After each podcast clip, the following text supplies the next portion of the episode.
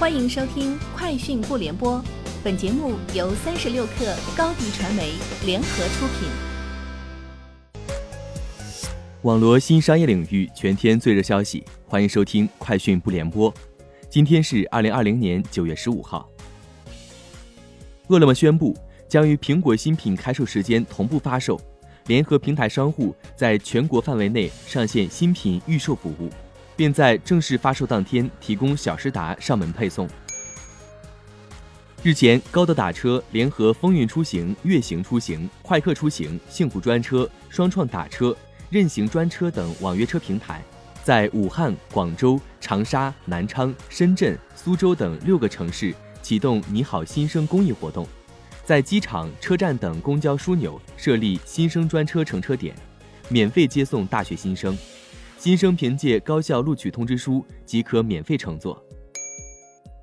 三十六氪获悉，百度正式发布小度真无线智能耳机。据官方介绍，该产品是集 AI 语音助手、智能翻译为一体，二十四小时贴身 AI 助手。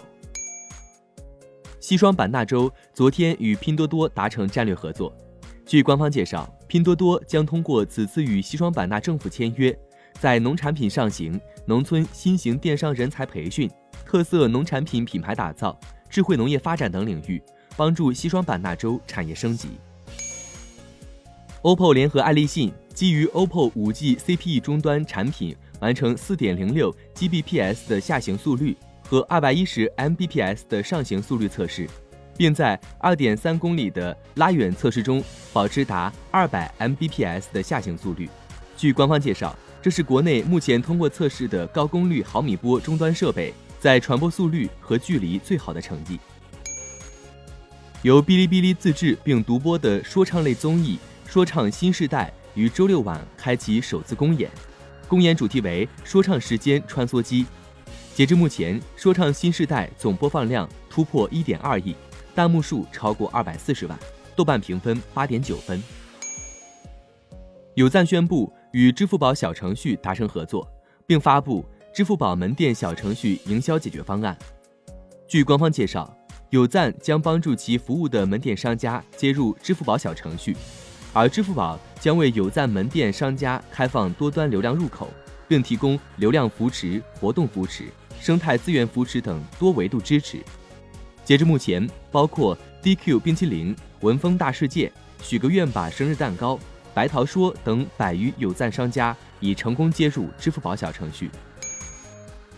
国际调研公司 Counterpoint 最新数据显示，国产厂商 vivo 在2020年第二季度继续领跑印尼智能手机市场，以百分之二十一点二的份额位居第一。同时，中国企业继续主导印尼智能手机市场，前五大品牌中占据四席。这份数据显示。Vivo 的 Y 十二、Y 九幺 Z 和 Y 五十等机型对其印尼市场份额的贡献最大。今年一季度，vivo 首次登顶印尼市场。以上就是今天节目的全部内容，明天见。欢迎添加小小客微信 xs 三六 kr 加入三十六氪粉丝群。高迪传媒为广大企业提供新媒体短视频代运营服务。商务合作，请关注微信公众号“高迪传媒”。